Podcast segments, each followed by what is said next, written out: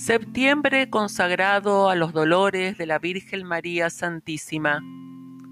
Lectura de la obra El Servita Instruido en el obsequio y amor de su Madre María Santísima, o sea, un mes dedicado y ofrecido a la meditación de los dolores de María, por el presbítero don Víctor Perote, Madrid, 1839.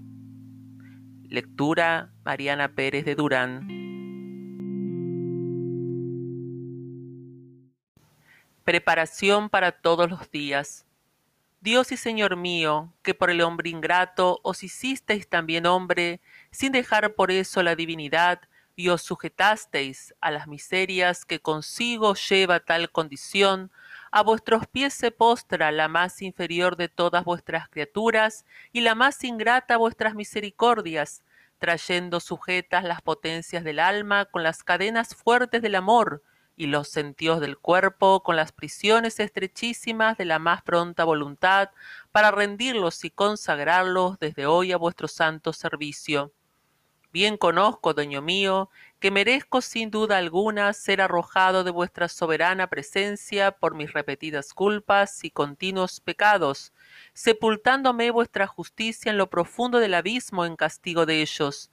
Mas la rectitud de mi intención y el noble objeto que me coloca ante vos en este afortunado momento, estoy seguro, mi buen Dios, Dios de mi alma, suavizará el rigor de vuestra indignación y me hará digno de llamaros sin rubor Padre de misericordia. ¿No es esta obra más que el implorar los auxilios de vuestra gracia y los dones de vuestra bondad, para que derramados sobre el corazón del más indigno siervo de vuestra madre, que atraído por su amor y dulcemente enajenado por su fineza, viene a pedir esta merced, reflexione y contemple debidamente sus amargos dolores, y causarle de esta manera algún alivio en cuanto sea susceptible con esta ocupación y la seria meditación de mis culpas, Concededme, Señor, lo que os pido por la intercesión de vuestra Madre, a quien tanto amáis. Y vos, purísima Virgen y afligidísima Reina mía, interponed vuestra mediación para que vuestro siervo consiga lo que pide. Yo, amantísima Madre de mi corazón, lo tengo por seguro de vuestra clemencia, porque sé que, que todo el que os venera alcanzará lo que suplica, y aunque esté en la tribulación, se librará de ella. Pues no tenéis corazón para deleitaros en nuestras desgracias, y disfrutáis de tanto poder en el cielo, que tenéis el primado en toda nación y pueblo. Feliz mil veces si acierto conseguir vuestras gracias para emplearme en tan laudable ejercicio. Derramad, Señora, sobre mí vuestras soberanas bendiciones, muévase mi alma a sentimiento en la consideración de vuestros santísimos dolores, inflámese mi voluntad para amaros cada vez más. Entonces sí que os podré decir, oh Señora, yo soy tu siervo, consiga yo en fin cuantos pido, siendo para mayor honra de Dios y gloria vuestra, como lo espero, consiguiendo seguro la salvación de mi alma. Amén. Reflexión para el día cuarto dolor y aflicción de María Santísima, la presentación al templo y profecía de Simeón. Como se hubiesen cumplido los cuarenta días que mandaba la ley de Moisés para la purificación de las madres y ofrecimiento de los hijos, tomaron José y María al niño Dios y le llevaron al templo de Jerusalén. Muchas cosas ofrece este religioso acto y son dignas de notarse, pero las omitimos para ocuparnos solo en las que vienen a nuestro intento. Jesucristo y su madre estaban exentos de esta ley, pero sin embargo el Hijo se sujeta a ella por el amor a su madre y por nuestro bien e instrucción, y la madre la observa por la dilección del Hijo y conformidad con su voluntad, pagándose y dispensándose así mutuamente los oficios de la más acendrada caridad y suponiendo esto como bien sabido, reflexiona, alma mía, la espada penetrante que traspasa el corazón de la Santísima Madre en el momento mismo de cumplir con esta ceremonia legal, porque he aquí que cuando entraban en el templo, un santo viejo, hombre justo y timorato, que esperaba la redención de Israel según se lo había prometido el Espíritu Santo, cuando le dijo que no moriría sin ver primero al escogido del Señor, tomando en sus brazos al infante Jesús y conociendo ser aquel el único objeto de sus esperanzas, entonó aquel cántico celestial que puso en admiración a los circunstantes y volviéndose después a María, bendiciéndolos, le dijo, Señora, este niño será causa de la ruina y resurrección de muchos en Israel, y una espada de dolor atravesará tu alma. Bien podemos considerar la aflicción y sentimiento de tan amorosísima madre, pues que no, que no ignoraba las divinas disposiciones sobre aquel niño y sabía el fin de su venida al mundo, comenzó a repasar en su mente los géneros de tormentos que le esperaban y las palabras que muchas veces había leído en el Antiguo Testamento que profetizaban lo excesivo de su humillación. Ah, ¿quién podrá explicar la multitud de ideas melancólicas que se agolpaban a su imaginación? ¿Quién indicará, ni aun confusamente, el torrente de amargura que inundaría su corazón?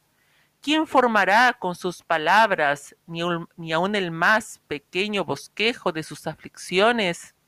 No hay lengua que lo acierta a decir, y sólo tu consideración, alma mía, llegará en algún modo a entenderlo si te detienes como es debido. Ahora quiere María prorrumpir en las exclamaciones que dieran algún desahogo a su pecho, y no le es fácil ahora se le figura van a arrebatárselo para dar principio y se encuentra zozobrosa. No, no se tranquiliza tan pronto su agitación. Si le mira con aquel afecto y fija en él sus ojos, se inundan en llanto al recordar que es la víctima que se va a sacrificar. Todo es aflicción para vos, madre mía, hasta en el mismo templo a donde os ha conducido la más eficaz obediencia y la más pronta humildad, encontráis motivos de dolor. Cuánto padecéis por mi bien y felicidad. Sentimientos y propósitos para este día.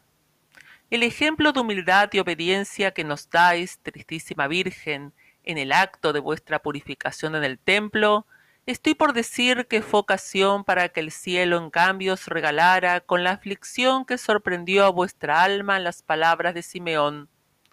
Porque aunque os reconoce como a su reina y señora, pero trata de añadiros el singular título de reina también de los laureados mártires, consagrándoos desde hoy la esmaltada corona. Qué examinada y probada es vuestra constancia, pero con todo, hoy más que nunca puedo aprender de vos una de las más importantes lecciones. Porque si vos, que sois la pureza por gracia, la inmaculada desde apeterno, toda pulcra por naturaleza, más pulcra por la gracia y pulquérrima por la gloria, pura en lo interior por la misma pureza y en lo exterior por la virginidad, os presentáis hoy en el templo a cumplir la ley de la purificación, ¿qué yo, que desde mi primer instante fui concebido en el pecado? Yo, que llevo siempre conmigo el instigador enemigo, y que soy de un barro el más frágil y quebradizo, y yo, en fin, que nada puedo reconocer sino como el apóstol, una rebelión de mis pasiones que cautiva la ley de mi razón inclinada y propensa siempre al mal. ¿Cómo es posible que hallándome en tal esfera no cuide de purificar mi conciencia de las inmundicias de la culpa y limpiarla de la escoria del pecado? Solo mi ignorancia maliciosa puede ser la autora de semejante delito. Tan solícito como soy en la limpieza de mi cuerpo y en la de mi alma tan abandonado me pediréis cuenta, Dios mío, de si he vivido según la política mundana o según vuestra ley y soberanos preceptos. ¿Cuándo me he de convencer de verdades tan eternas? Oh malicia y ceguedad de mi corazón. Bien cuidadoso soy, madre mía, cuando estoy enfermo de buscar medicinas que sanen mi cuerpo miserable, que al fin se ha de arruinar y para el bien de mi alma, que ha de vivir para siempre, tan vergonzosamente descuidado. Ah, si me confieso, lo hago de tarde en tarde, de prisa y como una simple ceremonia, sin advertir que por este santo sacramento, recibido con la debida preparación, de enemigo que era de Dios por el pecado, me reconcilio con él por la gracia. De hijo desconocido e infiel siervo de María, me convierto en su más querido siervo y compasivo devoto. ¡Qué error! qué desgracia. No desea el Señor más que un he pecado para perdonarme como a David, y yo ni aun esto practico. ¿Hasta cuándo, alma mía? ¿Hasta cuándo? Pero ya no más. Ahora, Dios mío, ahora, reina de mi corazón, llegó ya el instante de mi reconocimiento. Ya sé el camino, pues que hoy me lo demostráis, Iré al templo, yo que tanta necesidad tengo de purificarme. Allí, oh felicidad, confesaré mis iniquidades, porque sé que si así lo hago, sois justo y fiel para perdonármelas.